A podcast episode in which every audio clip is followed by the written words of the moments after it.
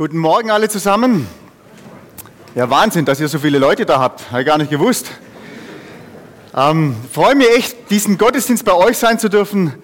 Und es war schon phänomenal, da vorne zu sitzen und von der Sonne so den Sonnenschein auf den Rücken zu bekommen. Also ihr habt echt was verpasst auf dieser Seite da drüben.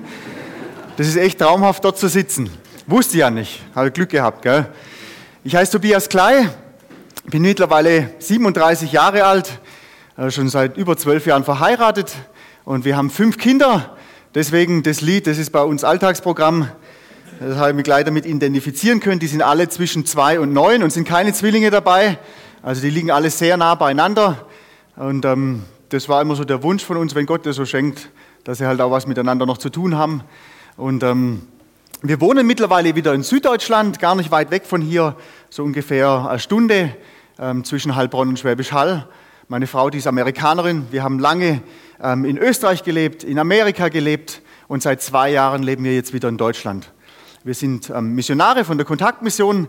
Und was mir an dieser Mission so gut gefällt, ist, ähm, die haben dieses Motto berufen, leben und was bewegt dich? Und die Kontaktmission ist eine relativ junge Missionsgemeinschaft noch. Ähm, die Leuten, die irgendeine Berufung haben von Gott, denen Gott was aufs Herz gelegt hat, die denen Menschen ermöglichen will, diese Berufung umzusetzen und auszuleben. Deswegen sind da echt bunte Vögel bei der Kontaktmission. Ähm, also ganz unterschiedliche Leute, das ist nicht nur reine Gemeindegründungsmissionsgemeinschaft, sondern die machen ganz unterschiedliche Dinge, um letztendlich Menschen mit dem Evangelium zu erreichen. Und ich bin eben einer davon, von diesen vielen, die da dabei sind.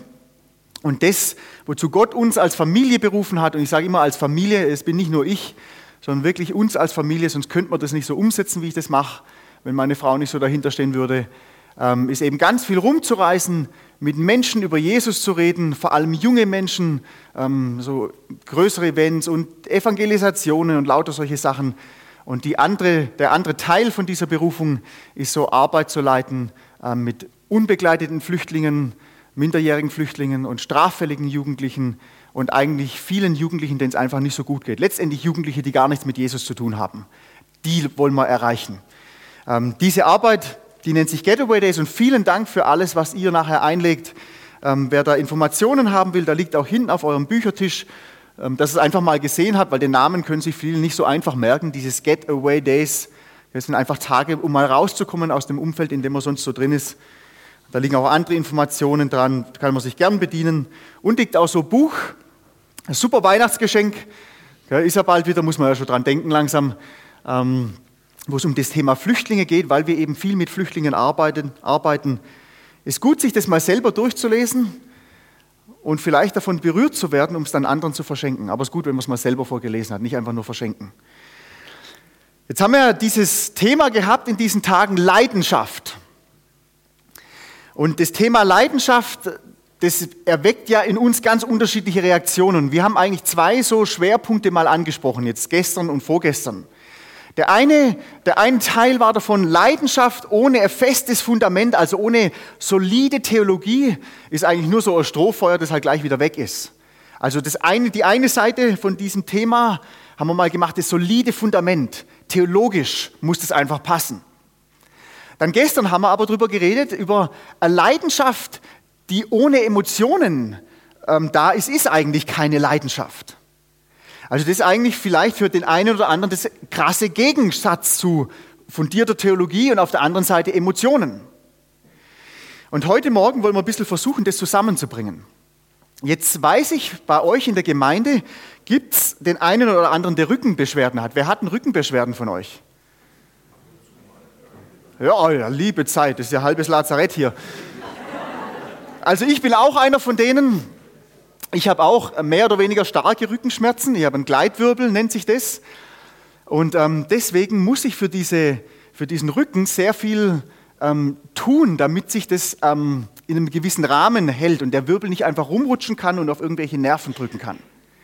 Und ich habe euch da heute Morgen was mitgebracht, was ich da so benutze. Unter anderem Kennt es jemand von euch, dieses Gerät? Ja, also sind da richtige Profis dabei, gell, die richtige Schmerzen haben. ähm, also das Ding, das nennt sich Pedalo Surf und das ist, ist ein ganz interessantes Ding. Das ist, das ist so ein äh, äh, Holz, weiß gar nicht, wie nennt man das, diese Form. Das ist ja keine Röhre, sondern ist ja. Ja, ist eine Walze, ja. Aber hat ja bestimmte Form, gell? Ist schwierig zu erklären. Aber diese Walze, die legt man eben hin auf den Boden. Und ich habe jetzt da extra mal so Matte mitgebracht, weil sonst ist es arg rutschig, gell? Das ist eh schon rutschige Geschichte, die ganze Sache. Und dann legt man dieses Brett, das legt man auf diese Walze drauf. Gell? Und dann muss man sich da draufstellen. Und das, das Einfachste ist eigentlich, auf einer Seite stehen zu bleiben. Gell? Das, das kann einmal grundsätzlich jeder. Die Sache ist nur die, wenn man, wenn man da lang drauf stehen bleibt, so auf der einen Seite, dann kriegt man irgendwann noch mehr Rückenschmerzen. Weil man, man steht so, so verkrampft da und man steht zwar sicher, ähm, aber und man ist ja auch nicht in Bewegung, man kann auch nicht runterfallen eigentlich so, aber wenn man das lang macht, kriegt man noch mehr Schmerzen. Da gibt es die einen, die stehen halt auf der Seite und dann gibt es die anderen, die stehen auf der anderen Seite. Aber letztendlich geht es bei der ganzen Geschichte, das ist ein bisschen klein hier, gell, mit den ganzen Monitoren. Ich glaube, ich gehe mal auf die andere Seite rüber.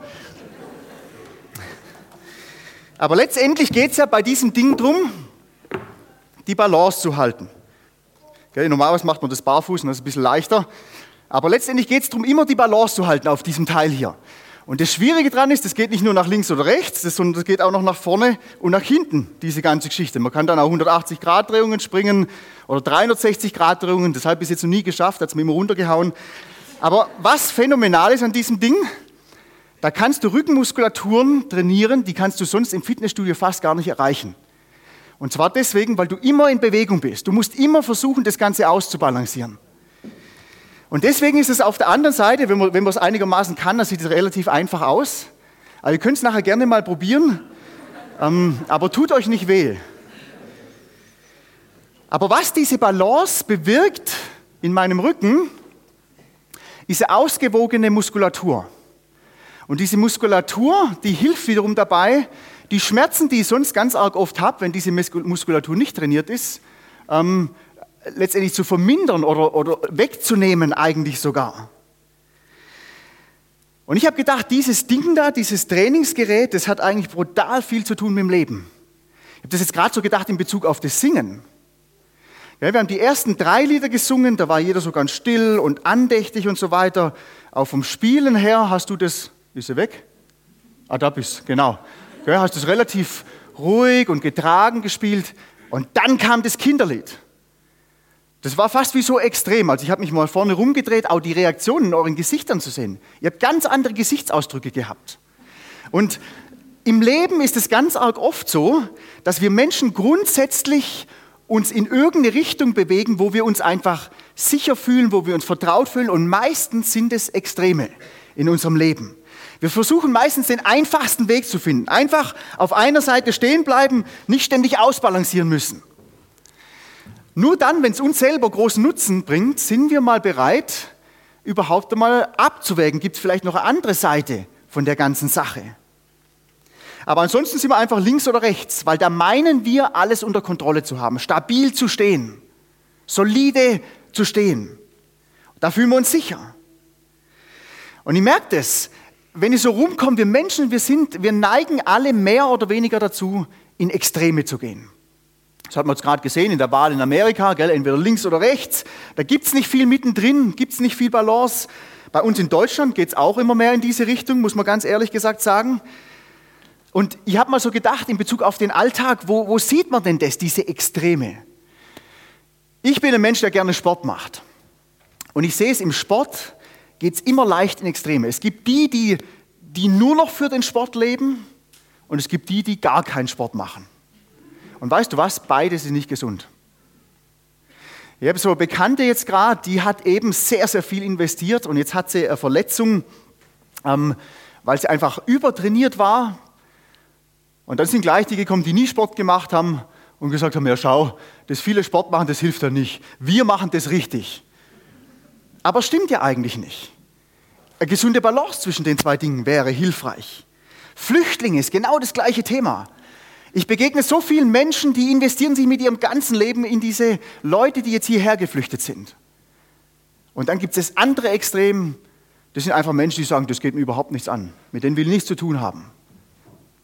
Zwei Extreme. In Bezug auf Essen merke ich das ganz auch. Das mit gesund essen. Die einen kaufen bloß noch Bio und weiß der Geier was alles. Und die anderen sagen, es ist ja völlig egal, was ist, weil sterben tun wir sowieso. Extreme. Wir leben in Extremen. Medien ist ja auch so Sache.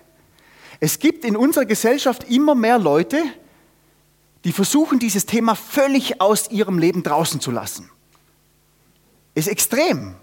Und dann gibt es die anderen, die nehmen einfach alles an, ohne sich jemals Gedanken darüber zu machen, ob das vielleicht auch irgendwelche Auswirkungen auf ihr Leben haben könnte. Das ist das andere Extrem. Die einen voll dagegen und die anderen irgendwie so dafür, dass sie nicht mal darüber nachdenken, ob das irgendwas mit ihnen macht. Und ich habe vor einigen Monaten ein paar Verse gelesen in der Bibel, die mich das erste Mal auf dieses Thema Balance im Leben als Christ aufmerksam gemacht haben. Und die will ich euch heute Morgen mal vorlesen. Wenn ihr Bibeln dabei habt, ermutigt die Leute immer aufzuschlagen, die Bibeln. Ja, viele machen das ja auch mittlerweile auf dem Handy, ist auch, ist auch okay. Ähm, Ihr könnt mal aufschlagen den ersten Korintherbrief und ich lese euch einen Vers vor aus Kapitel 6 und den Vers 12 und dann nochmal einen ähnlichen Vers, der fast gleich ist aus Kapitel 10.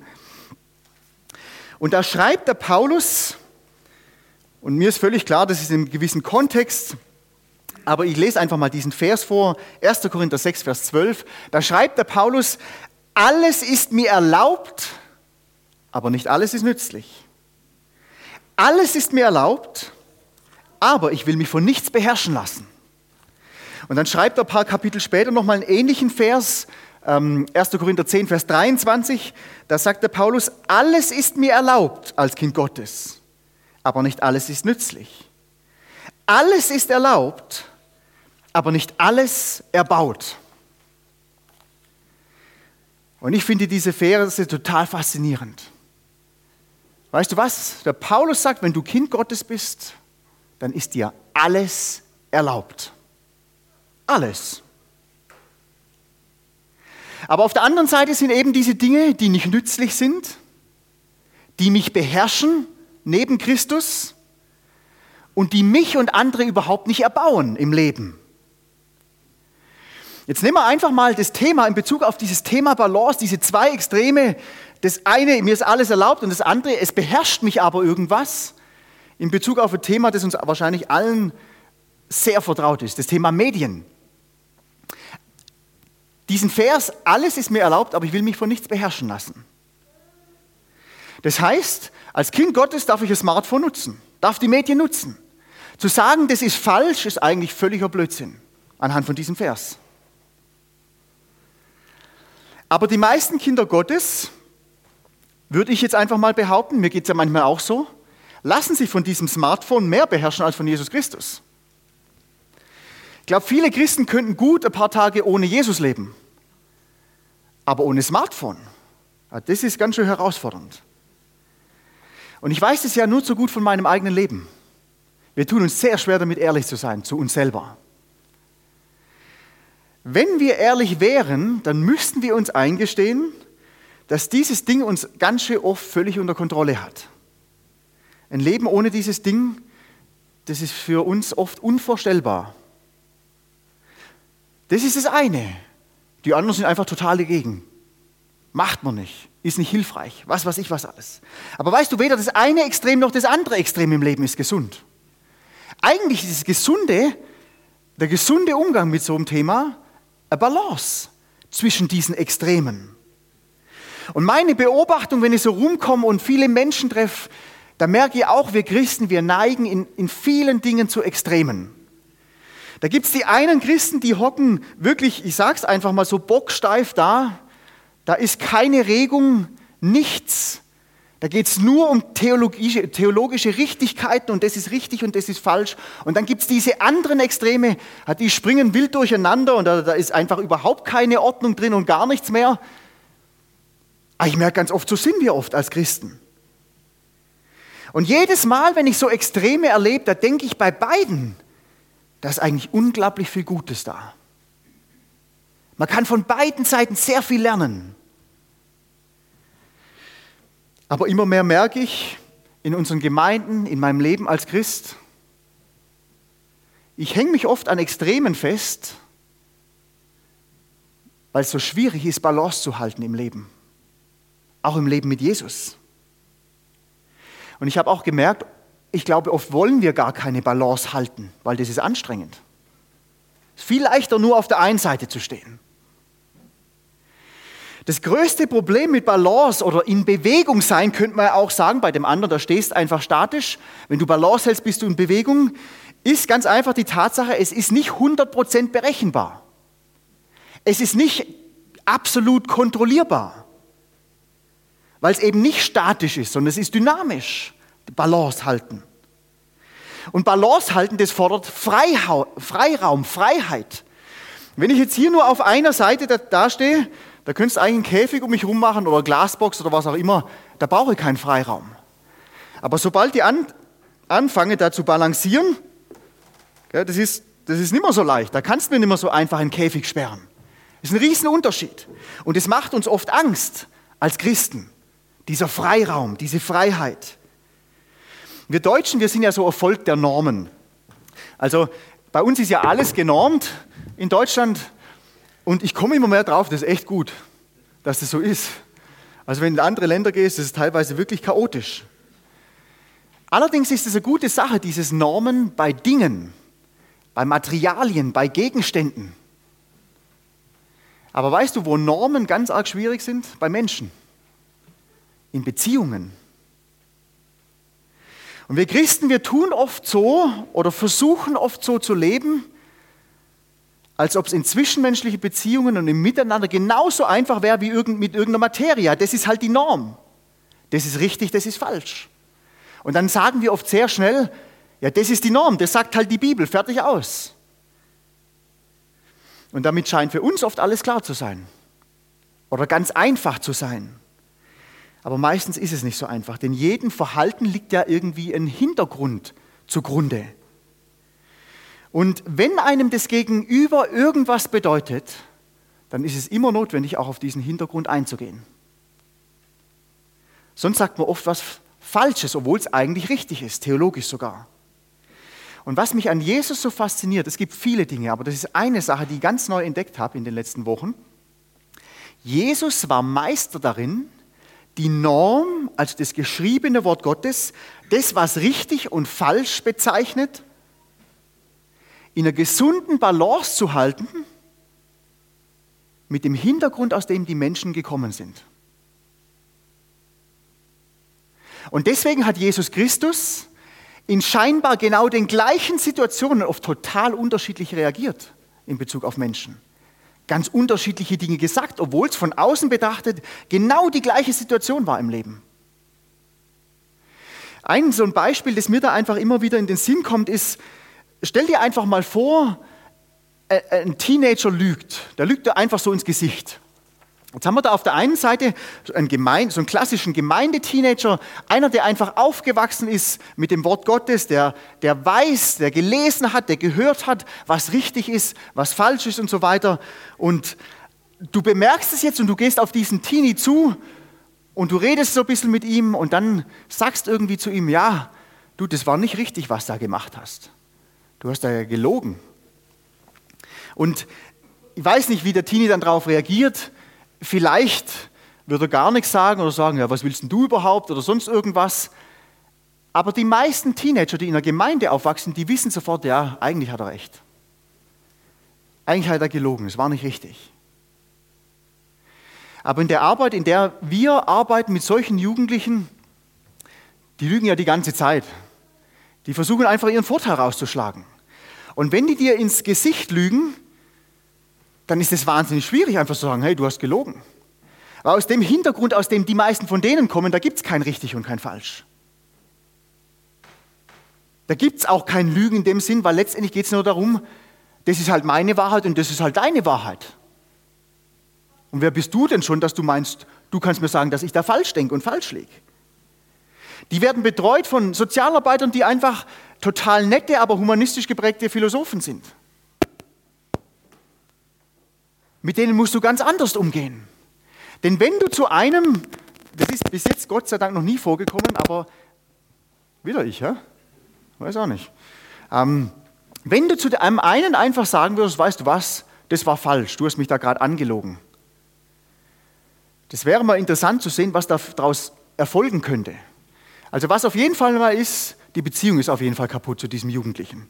Der wird nicht mehr groß auf dich eingehen. Der wird die ganze Woche nur noch querschießen, weil du ihm einfach auf den Sack gehst. Ähm, der wird auch versuchen, die ganzen anderen Jugendlichen gegen dich aufzubringen. Und das wird er mit großer Sicherheit schaffen. Was er vielleicht auch noch machen würde, er wird zu seinen Sozialarbeitern gehen und sagen, du, der hat mich gerade diskriminiert. Und das Thema Diskrimination, das ist ein Riesenthema in, im Leben von solchen Jugendlichen und Einrichtungen.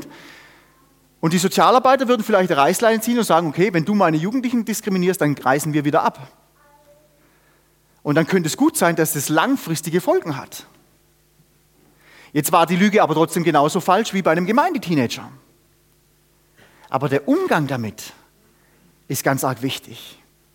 Wie gehe ich damit um? Es ist oft nicht so einfach, wie wir es uns machen. Einfach immer nur sagen, das war richtig und das war falsch, das klingt auch so oft so einfach. Aber das ist ganz arg oft so eine Leidenschaft, die wir in uns tragen, die das Leben und die Beziehungen völlig kaputt macht. Ist auch von einer Form von Leidenschaft, aber die ist einfach knallhart, schwarz-weiß. Die nimmt auf die Menschen nicht wahr und die Hintergründe, aus denen die Menschen überhaupt kommen. Und weißt du, das ist genau das krasse Gegenteil von dem, was Jesus ist und wie Jesus gelebt hat hier auf der Erde. Und die Leute, die am meisten Probleme damit hatten, das waren die, die Glauben am ernstesten genommen haben. Die Pharisäer. Wir reden oft so negativ über die. Aber das waren eigentlich Menschen wie du und ich, die Gott und die Religion und die Glauben sehr ernst genommen haben. Und es ist schon gewaltig, wie Jesus Christus damals zu seiner Lebzeit die Menschen völlig durcheinander gebracht hat. Uns ist es heute gar nicht mehr so bewusst, aus welchem Kontext das alles kommt. Aber Jesus hat letztendlich immer versucht, Menschen aus ihrem Extrem rauszuschubsen und ihm bewusst zu machen, du brauchst Balance im Leben. Ich will euch einfach mal so ein Beispiel weitergeben, nur aus, dem, aus den Evangelien. Die habe ich neulich mal so am Stück durchgelesen und dann ist mir eine Sache aufgefallen, die ist mir noch nie vorher aufgefallen. Und zwar, wie unterschiedlich Jesus Blinde geheilt hat. Ist das mal bewusst geworden? Musst du mal durchlesen, ist echt faszinierend. Ich sage jetzt einfach nur die Bibelstellen kurz dazu. Wenn du schnell bist, kannst du mitschreiben. Wenn nicht, kannst du ja nachher nochmal kommen, wenn es dich interessiert. Aber das wäre jetzt zu lang, das alles zu lesen. Aber Matthäus Kapitel 9, Vers 27 oder ab Vers 27, da fragt er halt ein paar Blinde, ob sie glauben, dass er sie heilen kann. Dann rührt er ihre Augen an und sagt nochmal was und dann sind sie sehend. Dann in Matthäus Kapitel 20, ein paar Verse Kapitel später, Vers 29 oder ab Vers 29, da fragt er sie, was sie wollen. Und dann rührt er nur ihre Augen an und dann sind sie sehend. Dann in Matthäus Kapitel 12, da lesen wir nur, dass er sie geheilt hat, aber wir haben keine Ahnung wie. Markus Kapitel 8, Vers, ab Vers 22, da rührt er den Blinden an und dann spuckt Jesus ihm in die Augen und legt ihm die Hände auf und dann wird er sehend. Markus Kapitel 10, da spricht Jesus nur. Er spuckt nicht, er rührt nicht an, gar nichts. Er redet nur und dann wird er auf einmal wieder sehend. Johannes Kapitel 9, das ist wahrscheinlich die interessanteste Stelle. Da spuckt Jesus auf die Erde, macht diesen Teig draus oder diesen Lehm oder was auch immer, das schmiert er dem Blinden auf die Augen und dann hat er immer noch nicht gesehen. Dann musste er erst zu einem Teich hinlaufen, das Zeug runterwaschen und dann wurde er sehend. Und dann lesen wir in der Apostelgeschichte 9, wenn es von, von Paulus und Saulus darum geht, da lesen wir, da hat der Hananias dem Saulus nur die Hand aufgelegt und er ist wieder sehend geworden. Jetzt stell dir mal vor, jeder von diesen Leuten hat jetzt echt ein persönliches, intensives Erlebnis mit Gott. Gott hat sie heil gemacht. Und jetzt geht der eine los und gründet eine Gemeinde für alle, die sehend geworden sind, weil Jesus ihn berührt hat und gründet da seine Gemeinde. Und die sind alle völlig überzeugt, das ist es, wie es funktioniert. Und dann ist der Nächste. Der gründet halt eine Gemeinde für all die, den Gott auf die Augen gespuckt hat und die dadurch sehend geworden sind. Und die sind alle überzeugt, das ist es. Wieder einer gründet eine Gemeinde für all diejenigen, wo Jesus auf die Erde gespuckt hat, so ein Lehm draus gemacht hat, auf die Augen geschmiert hat. Und die sind überzeugt davon, so ist es richtig. So wirkt Jesus in unserem Leben. Und jeder von ihnen behauptet, so habe ich es erlebt und so muss es sein. Das ist richtig. Und deswegen kann eigentlich das, was du gesagt hast und das, was du erlebt hast, das kann ja eigentlich nicht richtig sein. Das Problem, das oft auftaucht, zumal einer meint, etwas zu verstehen, ist, wir versuchen dann da Struktur reinzubringen. Wir Deutschen sowieso. Festigkeit, Sicherheit, gleich eine Regel draus machen. Und das muss dann jeder so sehen und jeder so verstehen und jeder so praktizieren, weil so haben wir Gott erlebt. Und so hat Gott an uns gehandelt. Deswegen ist es richtig und das andere muss man erstmal groß hinterfragen.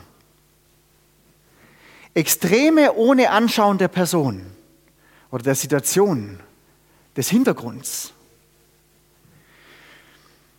Wer ins Extreme geht, der sieht oft nur noch die eine Seite und verliert sich in seiner Seite. Man verliert die andere Seite einfach aus den Augen. Und dabei wird man eigentlich engstirnig, eingefahren und bocksteif, wenn man sich mal auf das Gerät jetzt bezieht. Irgendwann wirst du bocksteif, wenn du auf einer Seite immer drauf stehst. Weißt du, was faszinierend ist? Wer die Balance hält, kann nie bocksteif werden. Aber es kann dich auch mal runterhauen. Das ist faszinierend an diesem Thema Balance. Balance verschafft mir die Weite, beide Seiten zu sehen. Manchmal mehr die eine, manchmal mehr die andere, das ist ganz klar aber verschafft mir die Chance, beide Seiten wahrzunehmen. Und wer ins Extreme geht, der neigt ständig dazu, anderen irgendwas über, überzustülpen, weil er absolut überzeugt davon, dass das richtig ist. Und in Bezug auf Theologie habe ich in den letzten Jahren ganz arg viel gelernt. Viele Dinge sind einfach oder sind so einfach, weil wir sie halt so behaupten für uns. Aber je mehr man mit anderen Christen zu tun hat und unterschiedliche Länder und Kulturen auch kennt und wie die ihren Glauben leben, desto mehr wird mir bewusst, es gibt Leute, die ganz anders leben mit Jesus wie ich und die sind trotzdem errettet. Die kennen Jesus genauso persönlich wie ich. Und die lieben Jesus. Und das, was anhand von der Bibel heilsnotwendig ist und das Fundament ist von allem, was die Bibel sagt, das Interessante ist, darüber streiten wir uns ja kaum mal oder sehr wenig. Ich habe das einfach mal aufgeschrieben. Der Gott der Bibel ist der einzig wahre Gott und neben ihm gibt es keine Götter. Fertig aus. Das sagt die Bibel immer wieder. Oder so andere Sache. Sein Sohn Jesus Christus ist der einzige Weg zum Vater. Und ein Mensch kann nur eine Beziehung haben zum lebendigen Gott durch Glauben an diesen Jesus Christus. Anders geht es einfach nicht sagt die Bibel sehr deutlich. Oder dann diese Aussage, der Heilige Geist will in unser Leben kommen und will uns von innen nach außen verändern. Das ist eigentlich was, da gibt es nicht viel zu, zu reden. Aber in so vielen Themen, wo es um theologische Unterschiedlichkeiten geht, merke ich, das hat wahnsinnig viel damit zu tun, mit der Art und Weise, wie ich aufgewachsen bin. Das, was für mich halt als normal erscheint. Auf welche Art von Bibelschule ich gegangen bin, zum Beispiel oder in welcher Gemeinderichtung ich einfach bin. Ich habe das mal ganz extrem erlebt und zwar war ich auf einer sehr, sehr schönen und guten Bibelschule von Wort des Lebens vor vielen Jahren und ähm, da hatten wir in Bezug auf dieses Thema Endzeit und wann Jesus wiederkommt, hatten wir ein absolutes Genie, der diesen Unterricht gemacht hat. Das ist ein ganz bekannter ähm, Doktor, Professor, Dr. Jimmy DeYoung heißt der, äh, so ein End, Endzeitprofessor in Amerika, der überall auf der Welt rumreist und da Vorträge drüber macht. Und dieser Professor, der hatte einfach eine Theologie und er hat gesagt, das ist richtig und alle anderen liegen falsch. Und ich kann mich noch daran erinnern, der hat es so wirklich phänomenal biblisch aufgebaut und überzeugend rübergebracht. Am Ende von, dieser, von diesen Vorlesungen sind wir alle als Bibelschüler drin gesessen und hat gesagt, ja, logisch, so ist es. Alle anderen haben, liegen falsch. Muss ja so sein. Der hat uns hunderte von Bibelstellen gezeigt.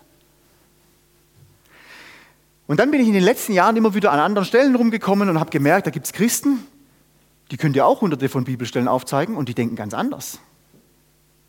Und es hat mir wirklich Schwierigkeiten bereitet. Am Anfang hat er immer mal kontra dagegen und gleich theologisch argumentiert und was weiß ich, aber die haben genauso theologisch argumentiert. Und ich habe gemerkt, irgendwie führt das nirgendwo hin. Und weißt du, mittlerweile bin ich einfach an dem Punkt, da ich gesagt habe, ich berufe mich letztendlich auf einen Vers in der Bibel. der über dieses Thema spricht. Ich will euch den mal vorlesen. Vielleicht ein Vers, den ihr sogar kennt oder den du sogar kennst. Da sagt Jesus mal in der Apostelgeschichte, es ist nicht eure Sache, Zeiten oder Zeitpunkte zu wissen, die der Vater in seiner eigenen Vollmacht festgesetzt hat. Und im Matthäus-Evangelium kannst du lesen, es weiß niemand, wann Jesus wiederkommt, außer einer, der Vater im Himmel. Und da habe ich einfach gemerkt in meinem Leben, ich habe so schnell eine feste Meinung über was, weil das für mich Sinn macht. Und da gehe ich rüber auf die eine Seite und da bleibe ich, weil ich überzeugt bin davon, das ist richtig und alles andere ist falsch. Aber ich habe auch gemerkt, in meinem eigenen Leben, so leicht ist es nicht. Und ich habe zu beinahe jedem Thema eine feste, theologisch fundierte Meinung. Aber ich habe angefangen zu lernen, das will ich nicht in den Vordergrund stellen, sondern ich will das in den Vordergrund stellen, was nicht diskutierbar ist. Gott ist der einzig wahre und lebendige Gott. Jesus Christus ist der einzige Weg zum Vater. Und nur durch Glauben an diesen Jesus kann ein Mensch gerettet werden. Und Christsein ist nicht nur irgendeine tote Sache, Religion, sondern es ist eine lebendige Beziehung, in der Gott durch seinen Geist in mein Leben hineinkommen will und mich von innen nach außen verändern will. Weißt du, der dreieinige Gott, Vater, Sohn und Heiliger Geist,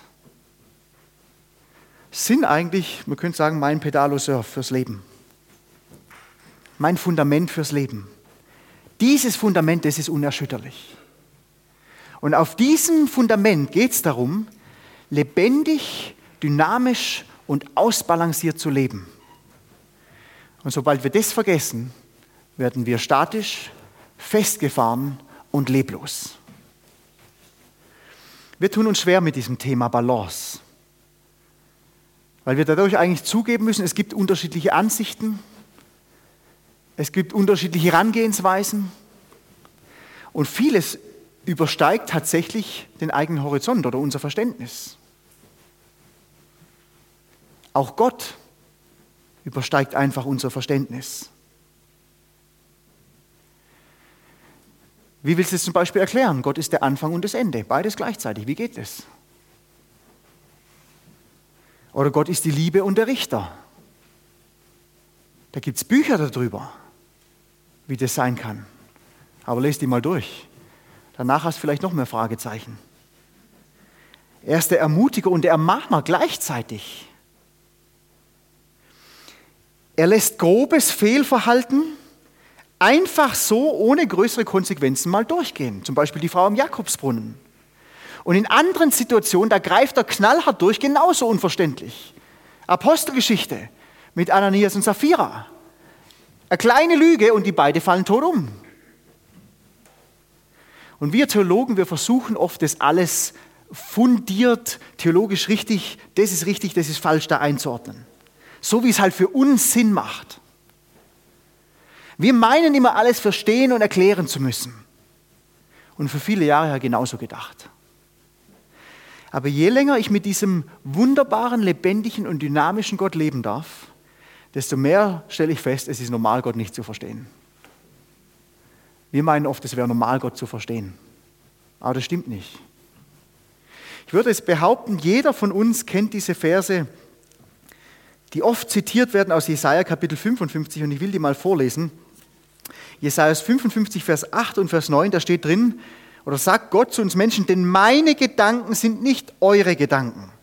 Und meine Wege sind nicht eure Wege, spricht der Herr. Denn so viel der Himmel höher ist als Erde, so sind meine Wege höher als eure Wege und meine Gedanken als eure Gedanken. Diesen Satz oft gelesen, diesen Vers. Aber als ich erstmal bewusst wahrgenommen habe, was dieser Vers überhaupt sagt, war in einer, in, einer, in einer, Erfahrung, die ich gemacht habe mit meiner Oma. Meine Oma, das war eine ganz, ganz tolle Frau. So richtige Beterin. Mit der habe ich mich oft getroffen zum Beten. Und eines Tages haben wir uns mal getroffen zum Beten und dann hat sie ihr Gebet gesprochen, das werde ich nie wieder vergessen. Ich habe sogar aufgeschrieben damals. Und sie hat damals gebetet, Herr, danke, dass deine Wege so viel höher sind als meine. So viel komplexer, dass ich meistens überhaupt nichts davon verstehe. Danke aber auch dafür, dass es ab und zu mal Momente gibt, in denen du mir erlaubst, gewisse Dinge und Zusammenhänge zu verstehen. Und dieses Gebet damals, das hat mich sehr nachdenklich gemacht. Und ich habe über mich festgestellt, ich persönlich besitze meistens die Arroganz, zu meinen, ich würde Gottes Handeln und Gottes Wege schon verstehen. Und wenn ich es mal nicht verstanden habe oder gemeint habe, nicht zu verstehen, ja, dann war ich meistens frustriert und habe Gott angeklagt, ja Gott, warum versteht es jetzt nicht? Aber das ist falsch. Das ist ein Trugschluss. Anhand von diesen Versen und vielen anderen Versen in der Bibel verstehen wir meistens überhaupt nichts von wegen Gottes. Aber nur weil wir seine Wege und seine Gedanken nicht verstehen, ändert es ja nichts an dieser Tatsache, dass Gott uns liebt, dass Gott komplett gut ist und dass wir in einer engen Beziehung mit diesem Gott durchs Leben gehen können. Das ändert daran ja nichts. Aber es ist eine Tatsache, Gott nicht zu verstehen. Wir zitieren so oft diesen Vers aus Philipper 4, Vers 7, dass der Friede Gottes unseren Verstand übersteigt. Weißt du was, wenn du Frieden in deinem Leben erklären kannst, dann ist er nicht von Gott, ganz sicher nicht. Aber wenn du Frieden mal erlebst in der Situation, wo du es nicht mehr erklären kannst, wo du es nicht verstehst, dann kannst du sicher sein, der kommt von Gott.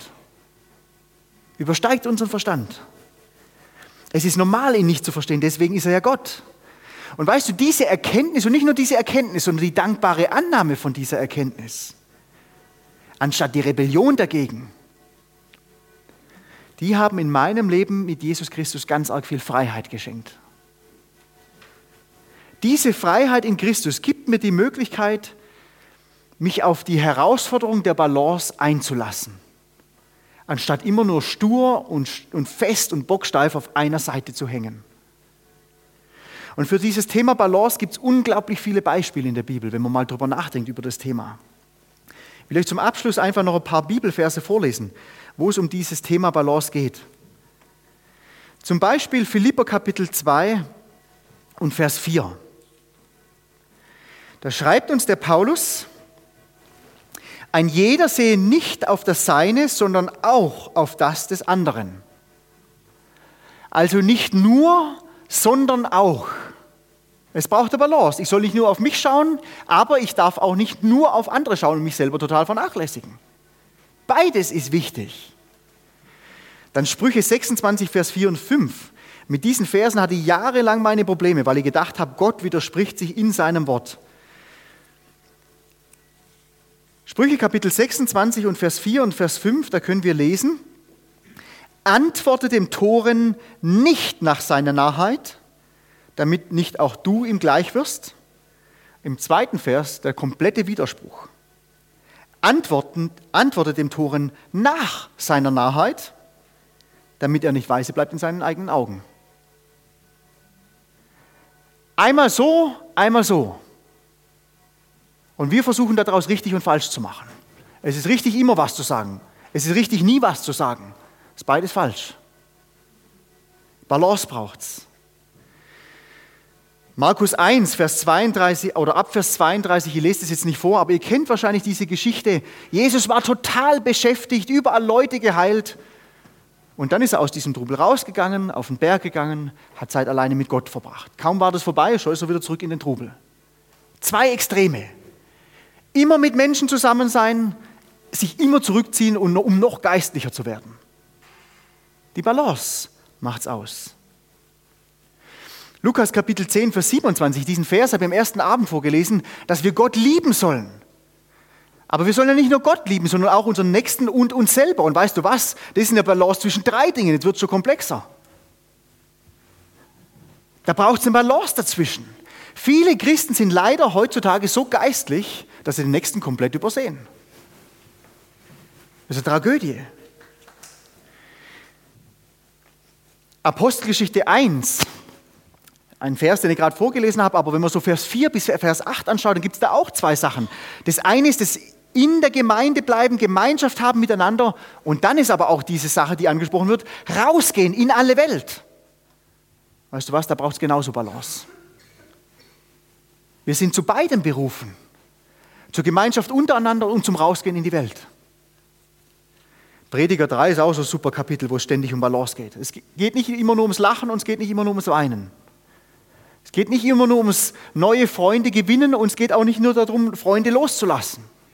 Es ist eine Balance aus diesen Sachen. Und in Bezug auf das Thema Leidenschaft, da haben wir diese zwei Sachen, die wir angesprochen haben. Leidenschaft ohne Fundament ist nur Strohfeuer. Es braucht ein festes Fundament, klare Theologie. Und diese andere Seite, Leidenschaft ohne Emotion, ist gar keine Leidenschaft. Leidenschaft, die Leidenschaft entsteht immer aus einem Extrem heraus. Entweder nur fundierte und nüchterne Theologie oder nur Emotionen. Leidenschaft, die Lebenschaft, die entsteht aus einer Balance zwischen diesen zwei Extremen. Manchmal ist ein bisschen mehr fundierte Theologie notwendig, damit man wieder in der Balance ist. Und manchmal ist ein bisschen mehr Emotion und Leidenschaft notwendig, damit man wieder in der Balance ist. Ins Extreme gehen, das kann ich aus eigener Kraft, indem ich auf mich vertraue, meine Kräfte, meine Ressourcen und meinen Verstand. Die Balance halten auf Dauer, die kann ich nur aus Gottes Kraft. Das ist viel zu anstrengend aus eigener Kraft. Das kann ich nicht. Muss das mal fünf Minuten machen, das ist okay, aber probiert das mal eine Stunde. Da bist platt danach. Die Balance zu halten kannst du nur mit übernatürlicher Kraft, mit Gottes Kraft. Und das ist für mich der größte Beweis, dass Balance in ganz vielen Themen des Lebens eine absolute Notwendigkeit ist. Das macht mir nämlich bewusst, wie sehr ich Jesus Christus brauche. In allen Dingen des Lebens. Ihn, seine Kraft, seine Weisheit, sein Leben. Und das wünsche ich uns allen. Dass wir immer mehr in ihm bleiben, während er in uns lebt. Denn das ermöglicht eine gesunde Balance einen gesunden Glauben, einen gesunden Umgang mit den Mitmenschen und mit dem Alltag. Und ich will das jetzt einfach so machen von hier vorne, so kleine Zeit der Stille lassen, zwei, drei Minuten, wo du, wenn du willst, einfach nochmal drüber nachdenken kannst. Über das Gehörte oder was dir so in den Gedanken rumgeht, gerade im Moment. Und nach dieser Reaktionszeit ähm, erkläre ich euch noch, was wir noch machen wollen. Aber kannst einfach mal drüber nachdenken. Vielleicht ist ja irgendwas hängen geblieben.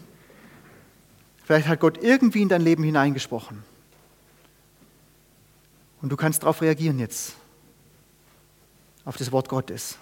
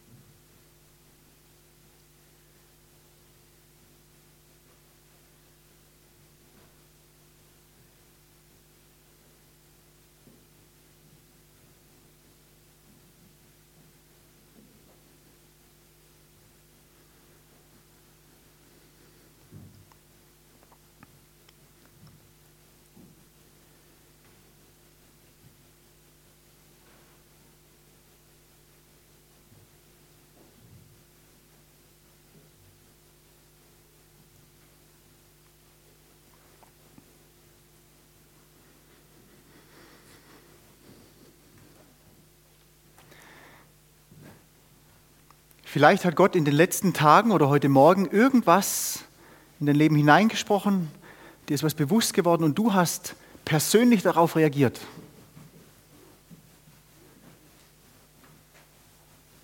Da geht es nicht darum, sich irgendwas aus den Haaren zu saugen oder aus den Fingern zu saugen.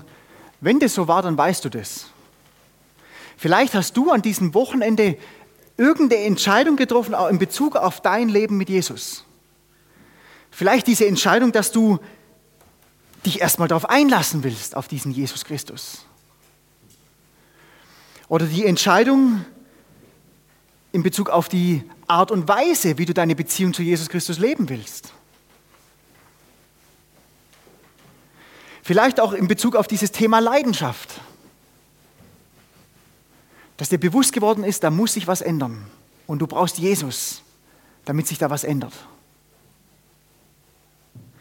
Und ich weiß, das ist immer ein bisschen schwierige, unangenehme Geschichte, aber ich glaube, es ist eine sehr gute Geschichte. Ich will euch einfach einladen, wenn du an diesem Wochenende irgendwo gemerkt hast, da hat mich Gott angesprochen und deswegen habe ich eine Reaktion gehabt oder habe eine Entscheidung getroffen für mein Leben, was auch immer das ist, dann will ich dich ermutigen dazu, dann steh auf. Und das ist komisch, ich weiß, dann schauen alle anderen dahin. Aber wenn das so ist in deinem Leben,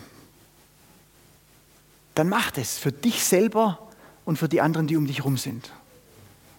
Weil ich weiß es nur zu gut aus meinem Leben. Oft ist es so, man trifft die Entscheidung und am nächsten Tag ist schon wieder vergessen. Weißt du was, wenn du hier aufstehst in der Gemeinde, das vergisst nimmer. Da wird es nämlich heiß dabei.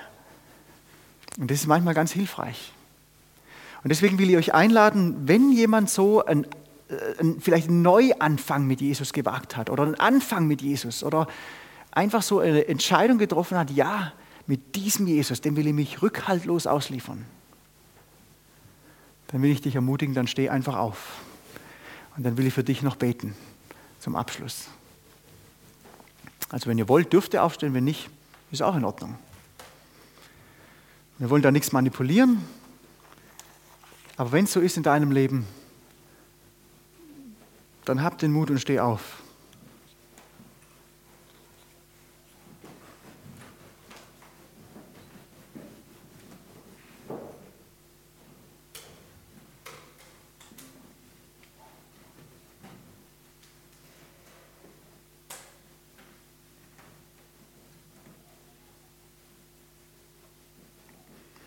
will einfach noch kurz beten.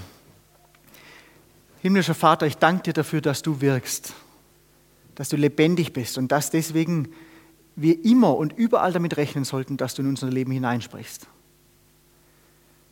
Himmlischer Vater, ich danke dir für die Leute, die den Mut hatten, jetzt aufzustehen, wo du gewirkt und hineingesprochen hast ins Leben.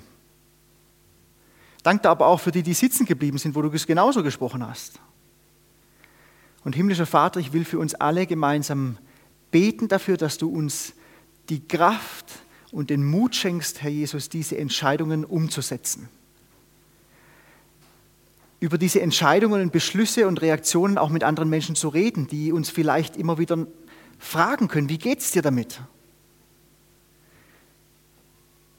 Herr Jesus, wenn wir dich haben, haben wir nichts mehr zu verlieren. Wenn wir dich haben, können wir unser Gesicht nicht mehr verlieren. Denn du bist unser Ein und alles. Wir wollen beten dafür, dass alles in unserem Leben dazu dient, näher hinzuwachsen zu dir, Herr Jesus. Wir wollen dich anbeten und dich loben und dir einfach danken dafür, dass dein Leben in uns ist. Und wir wollen beten dafür, dass dieses Leben von ganz vielen Menschen wahrgenommen wird und dass sie zu der Erkenntnis der Wahrheit kommen und errettet werden, Herr Jesus Christus. Ich will euch segnen im Namen des Vaters und des Sohnes und des Heiligen Geistes. Möge er euch die Kraft schenken, mutig vorwärts zu gehen. Amen.